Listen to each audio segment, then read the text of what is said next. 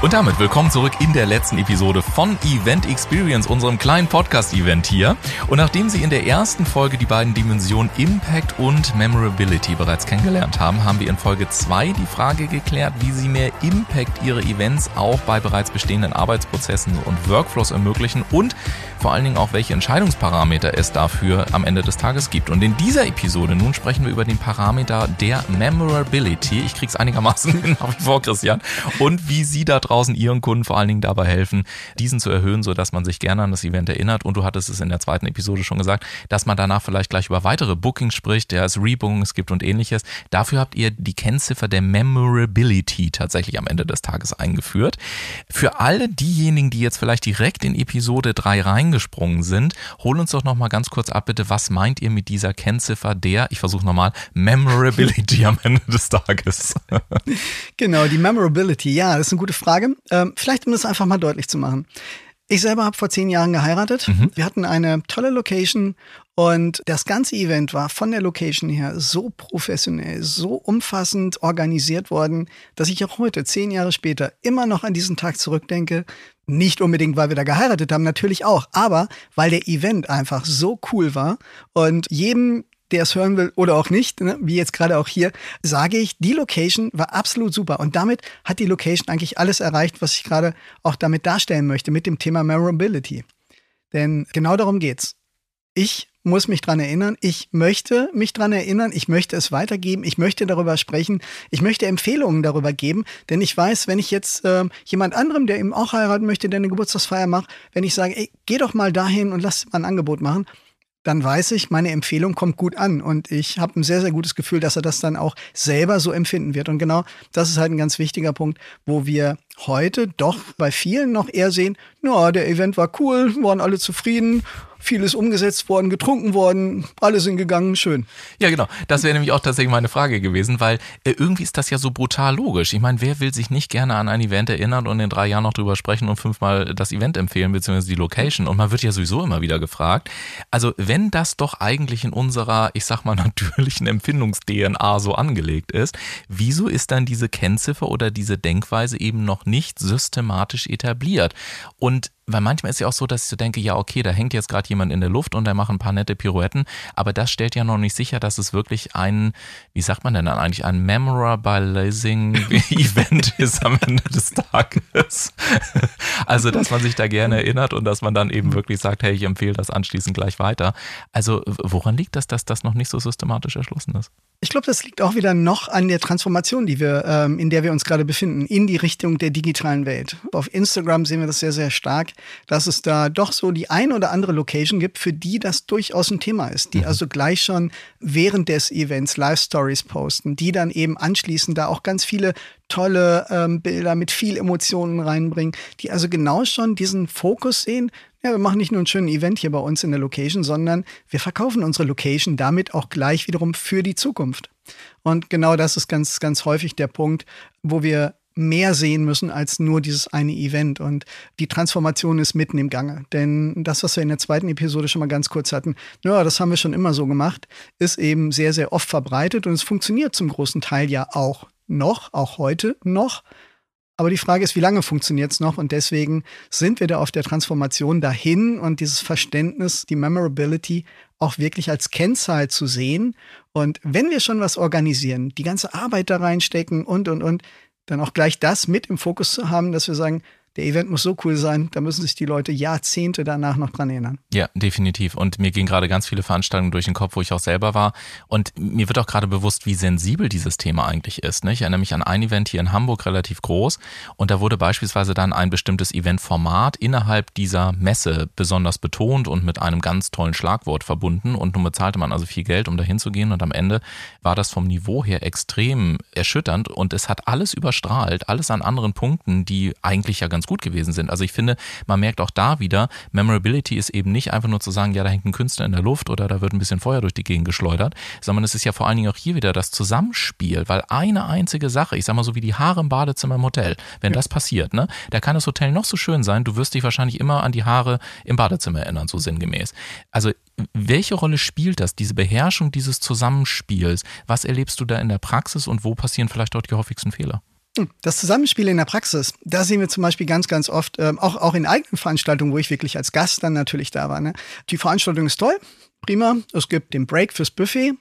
Wir gehen dahin und stehen erstmal 15 Minuten, bis wir etwas bekommen. Ja, auch so ein klassisches Beispiel, ja. Ne. Da ist die Mittagspause fast schon wieder rum, ne? Ja, und das ja. ist dann eben etwas, was leider dann nachher natürlich auch hängen bleibt. Ne? Jeder erinnert sich dran, hm, naja, Andersrum zum Beispiel, wenn ich im, in, im Theater bin und okay, da haben wir jetzt eine 20 Minuten oder 30 Minuten Pause, je nachdem, ne? Und äh, wir gehen dann an die Bar und die ist so durchgetaktet, so straight, dass ich innerhalb von drei Minuten, egal wie viele Leute da stehen, am Ende mein Getränk in der Hand habe. Ähm, das ist eben genau der andere Punkt. Daran erinnere ich mich positiv. Und auch wenn vielleicht die Veranstaltung, sprich das Theaterstück, nicht, nicht ganz so der Überflieger gewesen ist, dass die gesamte Veranstaltung für mich positiv wahrgenommen wurde, weil ich schnell an meine Punkte gekommen bin, weil ich zufrieden war und, und, und. Das ist dann der Punkt, der wieder in der Memorability bleibt. Es ist toll, da hinzugehen und naja, wenn es ein nächstes Stück geht, gehe ich da auch wieder hin und guck mal, weil ich weiß, es funktioniert einfach.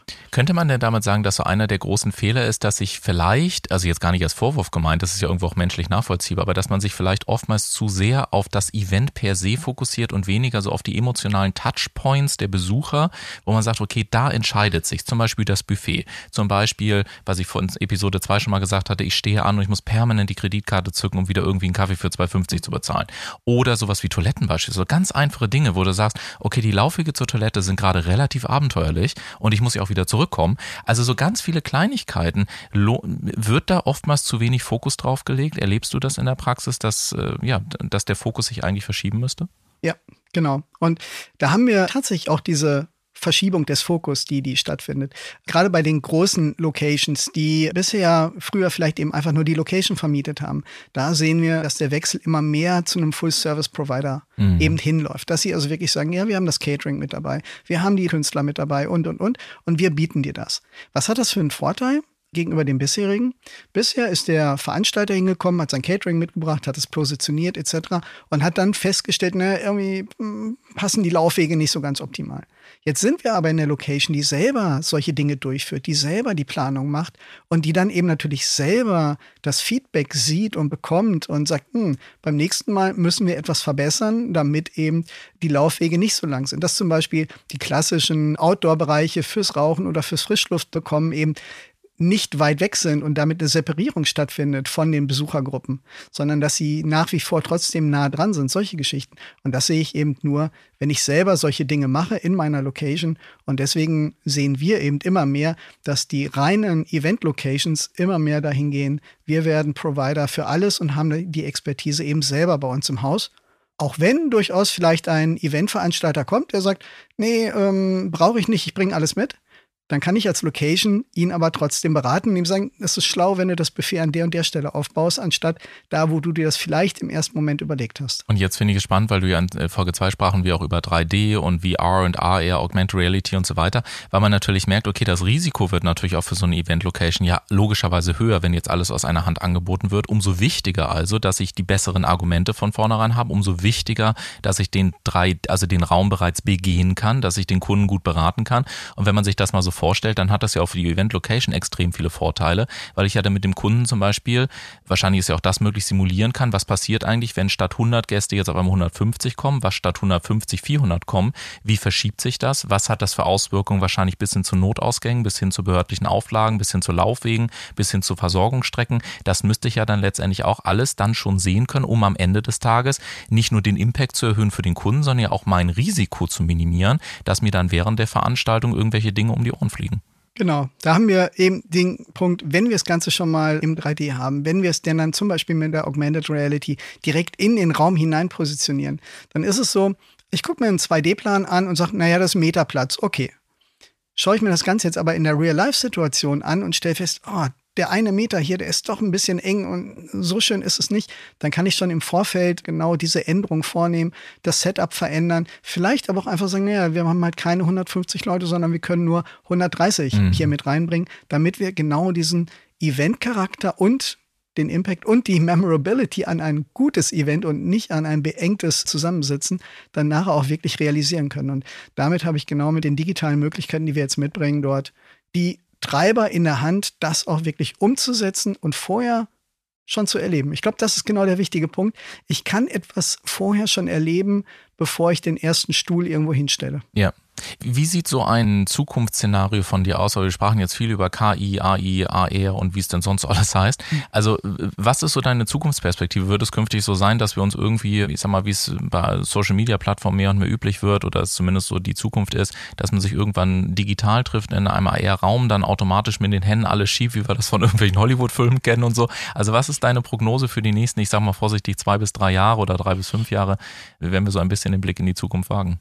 Da gibt es gerade tatsächlich die, die Verschiebung auch in die äh, digitale, in die virtuelle Welt hinein. Wir haben die großen Plattformen wie eben Meta, wo ich schon eine komplett abgebildete 3D-Welt dann am Ende habe und mich darin auch bewege. Und das ist bisher die Entwicklung gewesen, virtuell auf der einen Seite, echt auf der anderen Seite. Und ähm, der gesamte Bereich wird in den nächsten äh, Jahren viel, viel mehr verquickt werden. Wir sehen das heute zum Beispiel in dieser, in dem Metaversum. Da kann ich mir für 400 US-Dollar eine Gucci-Handtasche kaufen. Und das Irre ist, die Leute tun's. Mhm. Sie geben Geld aus für ein digitales Asset, damit sie dort mit einer Gucci-Handtasche rumlaufen. Und genau der Schritt findet jetzt gerade schon statt, das in die Real World zu bringen. Das heißt also, wenn ich mir hm, von einer großen Marke eben äh, Turnschuhe kaufe, digital, dann kriege ich halt durch ein besonderes Angebot eben die gleichen Schuhe auch noch als echte Schuhe nach Hause geliefert ich habe unterm Strich mehr bezahlt, als wenn ich sie heute bei einem Online-Händler oder beim Schuhhändler gekauft hätte. Und genau das ist das, was wir sehen. Auf der einen Seite werden auch durchaus die Entscheidungsparameter virtualisiert. Bedeutet, wenn ich in Zukunft als Location nicht im 3D bin, vielleicht sogar nicht mal auf der eigenen Webseite oder eben in solchen Metaversen bin, dann ist schon der erste Punkt, hm, wer ist denn das überhaupt? Kenne ich die überhaupt? Also da haben wir den ersten Punkt. Und dann eben aber wirklich ins Real Life zu kommen, weil das ist am Ende das, was zählt. Ne, wir sind Menschen und am Ende werden Geschäfte und Beziehungen nicht digital gemacht, sondern ja, Mensch zu Mensch. Und das müssen wir beherrschen, dass wir da beide Seiten verstehen und dass wir den Schnitt aus der virtuellen Welt in die reale Welt eben am besten auch hinkriegen und die Kunden dann begeistern, hier bei uns real zu feiern. Denn die rein virtuelle Welt, die wird zwar interessant sein, aber sie wird am Ende nicht das Ziel von allem sein, sondern Mensch ist Mensch. Ich bin so froh, dass du das nochmal gesagt hast. Mensch ist Mensch und äh, der Mensch will auch Menschen, denn ich habe mich gerade in irgendwelchen virtuellen Räumen in meinem Kopf befunden und dachte, holla die Waldfee, jetzt geht's aber mal so richtig hart in die Zukunft rein. Sehr cooles Szenario.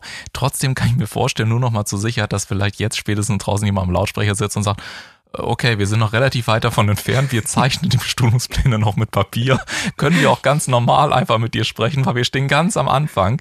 Ähm, ist das auch machbar oder muss es gleich die große Metaversum-Planung sein, bevor du, bevor du sagst, wir können uns mal zusammensetzen und auch gerne mal sprechen? Nein, nein, denn ähm, wie ja schon, schon angesprochen, ähm, Schritt für Schritt, das ist ja. halt eine ganz, ganz wichtige ähm, Botschaft auch. Und auch wenn der Berg noch so hoch ist, er fängt mit dem ersten Schritt an. Mhm. Und der erste Schritt wäre ja tatsächlich zu sagen, ja, wir machen eine digitale Digitalisierung der 2D-Planung. Ja. Schon da haben wir echte Gewinne, echte Prozessvorteile, gehen dann Schritt für Schritt ins 3D oder gerade, du hattest ja vorhin nochmal das Thema auch Digital Site Inspection. Mhm. Wir nehmen einfach das gesamte Gebäude innen drin als digitales Modell auf. Und das ist dann zum Beispiel auch ein ganz, ganz spannender Teil. Nicht nur als 360-Grad-Bilder, sondern wirklich als Gamification, als echte 3D-Umgebung, wo der Kunde sich drin bewegen kann. Und so können wir einfach Schritt für Schritt voransteigen und ja, ich freue mich da eben mit Ihnen drüber zu sprechen, mit dir drüber zu sprechen, in vielleicht weiteren Podcasts, genau. Unglaublich. Ich bin total inspiriert. Ich überlege mir gerade schon, wie es aussehen würde, wenn wir unser Tonstudio hier in der Augmented Reality Umgebung abbilden würden. Auch das ist ja eine Event Location, wenn man sagen möchte.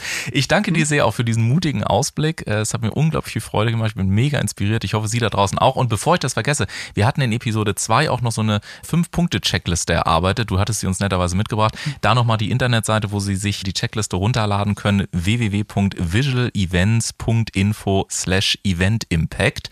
Und natürlich natürlich haben wir das auch in den Show Notes äh, dementsprechend verlinkt und da finden Sie natürlich auch alle Kontaktinformationen von Christian, egal ob Sie sagen, wir haben hier noch ein Blatt Papier, wir wollen mal einen ersten Schritt gehen oder ob Sie schon da sind und sagen, nein, wir wollen gleich unsere Event Location beispielsweise äh, ja wie ein begehbares 3D-Event mit Gamification-Ansatz abbilden lassen und ähnliches. Also ich glaube einfach die Neugierde mitzubringen, offen zu sein und ich fand es mega spannend, mega lustig, mega humorvoll, mega impactvoll, mega, mega, mega mit dir zu sprechen. Äh, vielen, vielen Dank, dass du da warst und Und äh, hast du noch abschließend noch irgendeine Kernbotschaft, wo du sagst, Ulf, du bist ja völlig behämmert, hast alles gefragt, aber die eine Frage, die fehlte noch am Ende. nee, also auch für mich war es ähm, wirklich sehr, sehr inspirierend, hier heute ähm, da zu sein und nochmal so diese Ansätze, die Gedanken eben auch ähm, mit dir im Podcast zu diskutieren. Denn ich glaube ganz einfach, dass wir allesamt hier in, in einer großen Veränderung leben. Und die Frage ist halt einfach nur, wollen wir die mitgehen? Wollen wir auch in der Zukunft gut aufgestellt sein? Und ja, dafür einfach die Insights einfach mal zu geben. Und ich freue mich über alle weiteren Diskussionen, denn es ist ein wahnsinnig spannendes Thema auch. Und ich würde gerne ganz viele mit auf diesen Weg der Transformation nehmen. Und was ich verstanden habe, jetzt haben wir eine Antwort auf die Frage, woran lässt sich der Erfolg eines Events oder einer Messe messen? Es sind nämlich zwei Wörter, zwei Kennziffern, die im Mittelpunkt stehen, der Event Impact und die Event Memorability. Und wenn Sie das da draußen auch mitgenommen haben, dann äh, ist das, glaube ich, schon mal eine ganze Menge. Und alles weitere dürfen Sie dann gerne intern entscheiden und natürlich auch gerne Kontakt mit Chris Christian aufnehmen. Insofern vielen Dank an dich nochmal, vielen Dank an Sie da draußen. Machen Sie es gut. Damit ist dieses Event gewissermaßen offiziell geschlossen und die Autogrammkarten mit dir gibt es dann draußen. In dem Sinne, machen Sie es gut und bis zum nächsten Mal. Tschüss.